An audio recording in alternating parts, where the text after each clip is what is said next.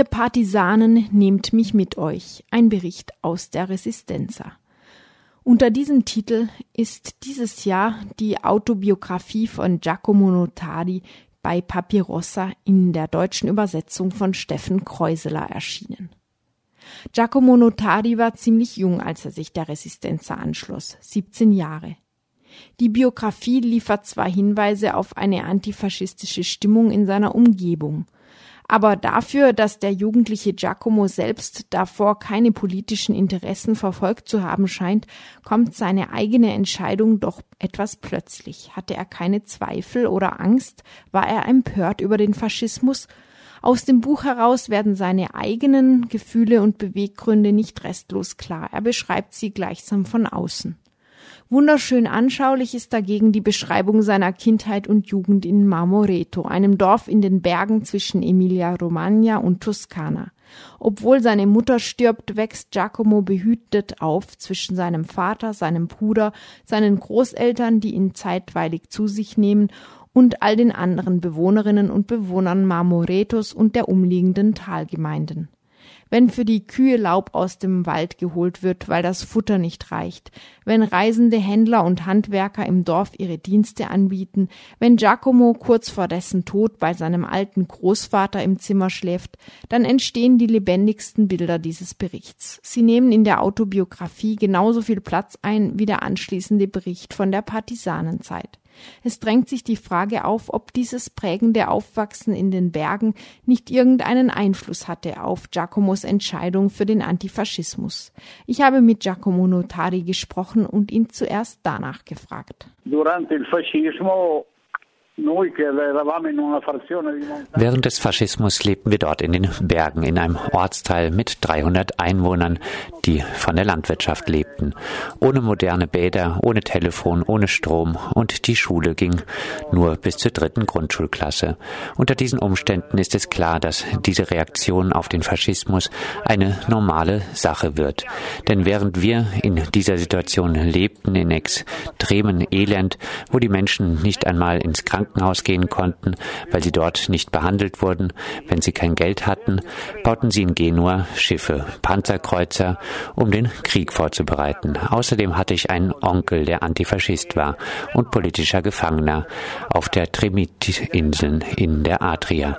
Das war der Bruder meiner Mutter. Es ist klar, dass in einer solchen Situation der Wunsch wächst, zu rebellieren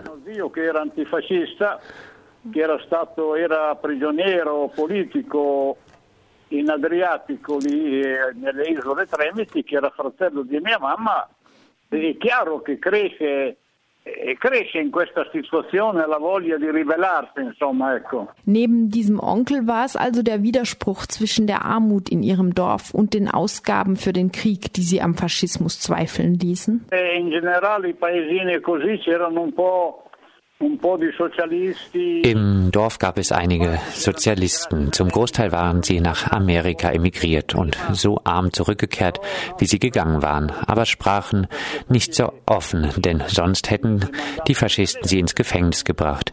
Sie waren Antifaschisten, aber sie warben nicht besonders dafür. Daher war der erste Anstoß, den wir bekommen haben, das habe ich auch in meinem Buch geschrieben, der, als die Soldaten aus Russland zurückgekehrt sind. Die, die zurückgekehrt sind, denn viele aus unserem Dorf sind als Bergjäger in Russland gestorben. Sie waren es, die das Büro der Faschisten in unserem Dorf zerstört haben. Das war die erste wahre, konkrete Rebellion. Die Bilder des Duce Mussolini und des Königs aus dem Fenster zu schmeißen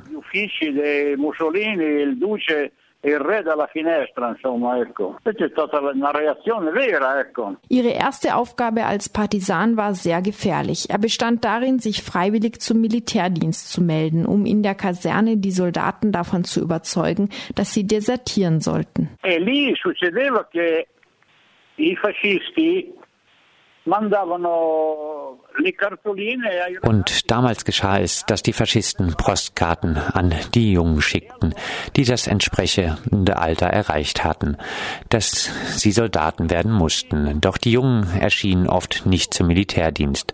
Dann verhafteten die Faschisten deren Eltern. Sie brachten sie in die Stadt ins Gefängnis. Daher war es nötig, dass jemand in die Kasernen der Faschisten runterging, um denen dort zu sagen, ihr könnt rebellieren, ihr könnt abhauen denn in den Bergen stehen schon die Partisanen. Sie sind bewaffnet und bereiten sich darauf vor, gegen die Faschisten und den Krieg zu kämpfen. Und das war wichtig. Was mich erstaunte, das schreibe ich auch in meinem Buch, war, dass sie sich auf mich verließen, obwohl ich jünger war als alle anderen. Einigen habe ich gezeigt, wohin sie gehen sollten, und sie haben tatsächlich ihre Waffen mitgenommen, sind aus der Kaserne geflohen und in die Berge gegangen. Das war eine wichtige Sache. Es gab da auch einen Leutnant, der selbst Partisan war und mir half. Aber das war wichtig. Am aber am Ende musste auch ich abhauen, denn sie hatten schon begonnen, die Einheiten zu verlegen nach Oberitalien, Como und so. Und die einzige Möglichkeit war dann zu desertieren, denn am Abend beim Appell verstehen die anderen, dass du abgehauen bist. Wir sind zu zweit abgehauen und nach Hause gekommen. Und dann sind wir abgetaucht. Kaum waren wir daheim, sind wir in die Berge zu Lama Golese hochgestiegen, zum Kommandant der Partisanen. Und dort hat ein neues Abenteuer angefangen. Ein Abenteuer, das bis zum 25. 26. April 1945 dauerte.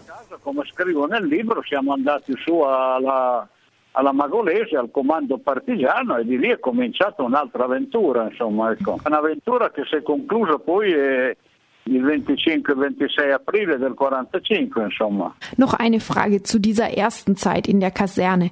Ich hatte den Eindruck, dass es Ihnen auch dort geholfen hat, dass Sie die Jungen aus Ihrem Dorf und aus dem Tal schon kannten und schon ein gewisses Vertrauen zwischen Ihnen bestand. Certo, certo, cioè, infatti do anche Sicher, sicher. Ich habe auch ihre Namen geschrieben. Da waren vier aus dem Dörfchen Ramiseto, die alle vier Partisanen wurden und es bis zum Kriegsende blieben. Das hat genau deswegen funktioniert, weil da dieses Vertrauen zwischen uns bestand. Sie konnten sich auf mich verlassen. Das war wichtig. Gefährlich, aber wichtig. Wie ich im Buch schreibe, kam irgendwann mein Vater und brachte mir die Zivilkleider, um zu fliehen. Sonst wäre es zu spät gewesen. In der folgenden Nacht blockierten die Faschisten und die Deutschen die Kaserne, denn sie hatten verstanden, dass inzwischen zu viele flohen. Und sie verlegten die Soldaten nach Como, an die Schweizer Grenze. Wenige Tage nach meiner Flucht waren wir schon daheim. Ai confini con la Svizzera. Ma lì poi sono stato pochi giorni e poi siamo venuti a casa. Ecco. Sie haben dann weitergekämpft. Was war der schwierigste, vielleicht auch beängstigendste oder traurigste Moment für Sie persönlich während dieser Zeit der Resistenza? Io penso che ich denke, in diesem Alter macht man sich nicht viele Sorgen. Aber zum Beispiel nach der großen Durchkämmungsaktion im Sommer 1944 musste ich zum ersten Mal in meinem Leben hungern. Denn man fand wirklich nichts mehr zu essen. Da war die Division Göring, die Kanonen abschoss und wir konnten uns den Dörfern nicht nähern, weil die deutschen Soldaten sie besetzten. Da mussten wir mehrere Tage hungern. Das waren die einzigen Tage in meinem Leben, wo ich wirklich gehungert habe. Ansonsten habe ich manchmal schlecht gegessen, aber wenigstens hatte ich etwas zu essen. Ein anderer schwieriger Moment war sicherlich, als Sie vom Tod Ihres Bruders erfahren haben, auch er Partisan. Als Sie das erfuhren, haben Sie daran gezweifelt, dass die Resistenza die richtige Entscheidung Entscheidung war?